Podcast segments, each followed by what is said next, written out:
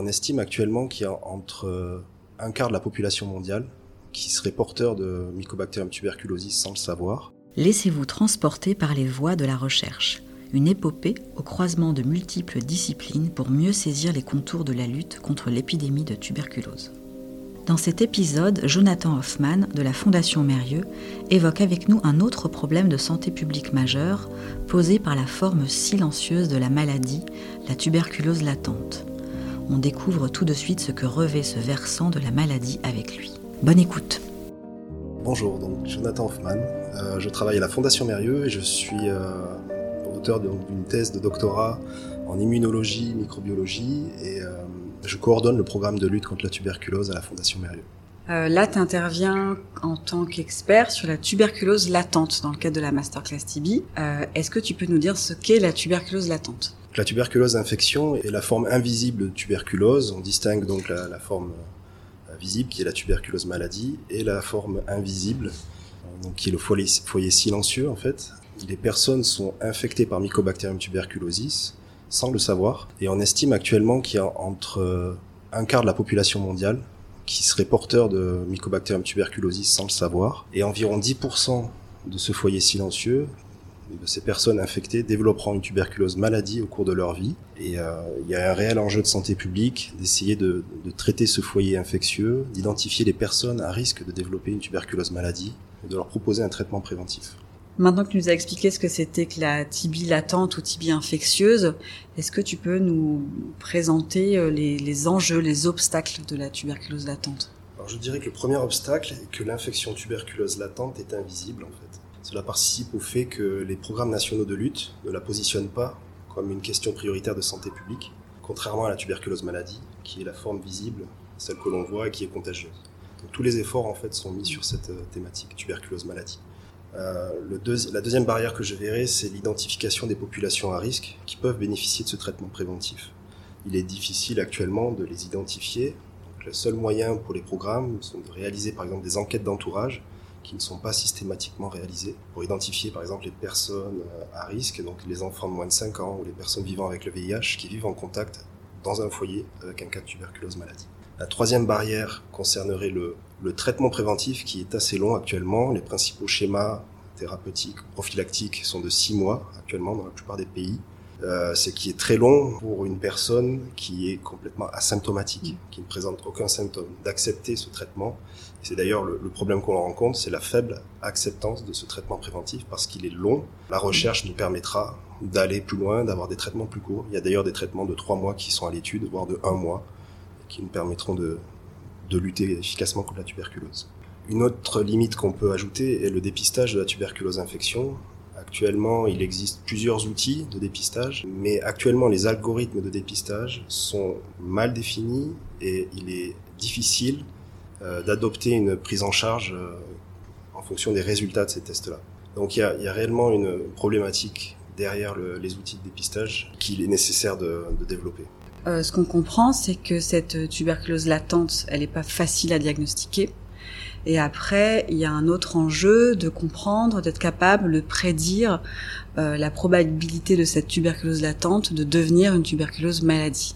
Tu peux nous en dire plus? La tuberculose latente est, je dirais, facile à détecter, notamment avec les tests actuels, qui sont l'intradermoréaction, la tuberculine ou les tests de relargage à l'interféron.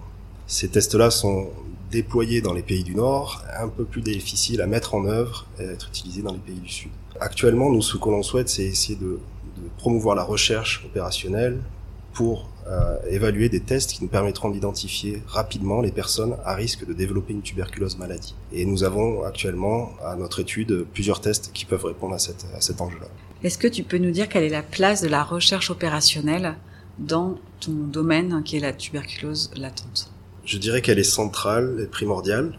Elle est très importante parce que c'est par cette recherche opérationnelle qu'on génère des évidences. On observe notamment l'efficacité de certains outils de dépistage et de prise en charge de la tuberculose, qui sont c'est des résultats qui sont soumis aux programmes nationaux de lutte contre la tuberculose, afin qu'ils déclinent par la suite une politique à l'échelle nationale de dépistage et de prise en charge de la tuberculose.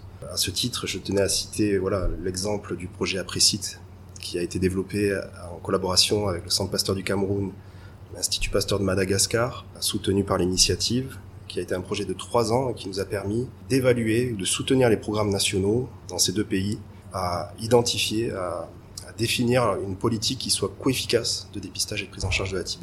Ce projet a permis notamment la formation de plus de 50 agents de santé communautaire.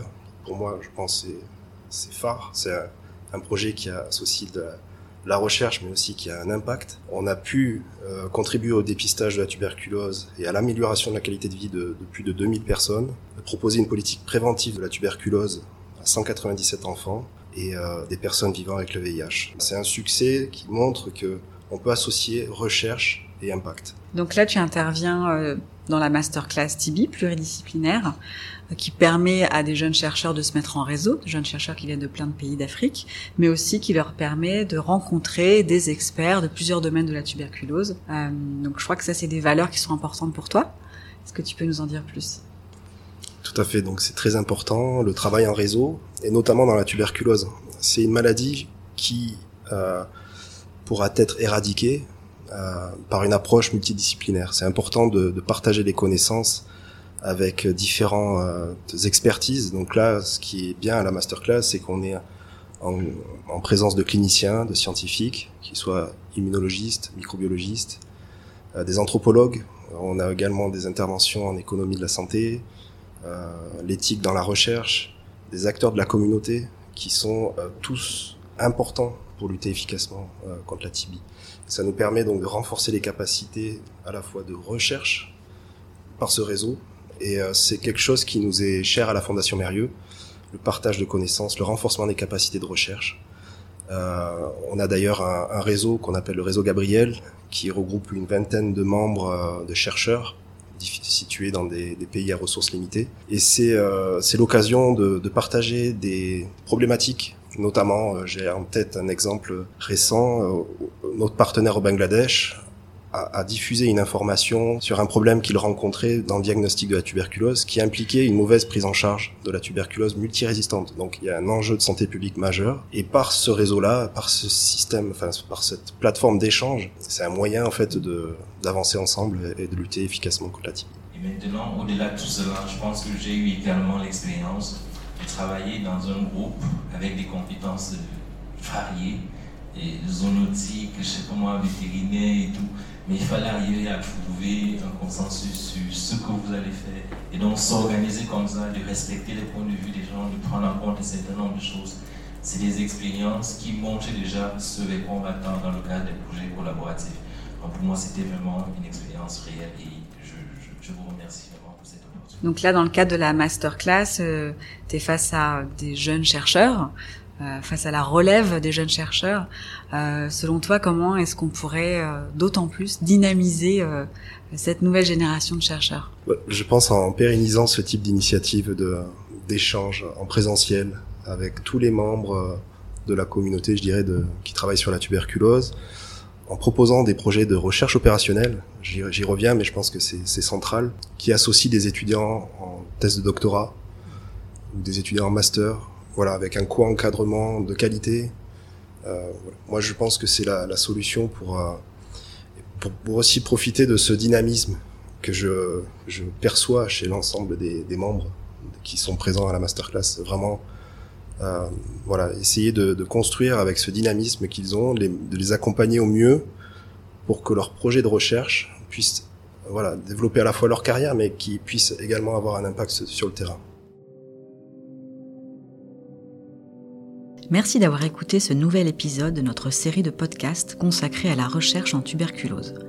Si cela vous a intéressé, nous vous invitons à écouter la suite des interviews pour découvrir l'étonnante variété des approches de cette épidémie. N'hésitez pas à vous abonner, partager, liker ou encore commenter. Autant de petits gestes qui participent à nourrir les échanges et à diffuser les savoirs autour d'une épidémie qui n'a malheureusement pas fini de faire parler d'elle. Ce podcast est produit par l'initiative, facilité mise en œuvre par Expertise France, l'agence de coopération technique internationale. Encore un grand merci à l'ensemble des chercheurs qui ont donné de leur voix pour nous délivrer ces enseignements. À très vite autour de ces conversations.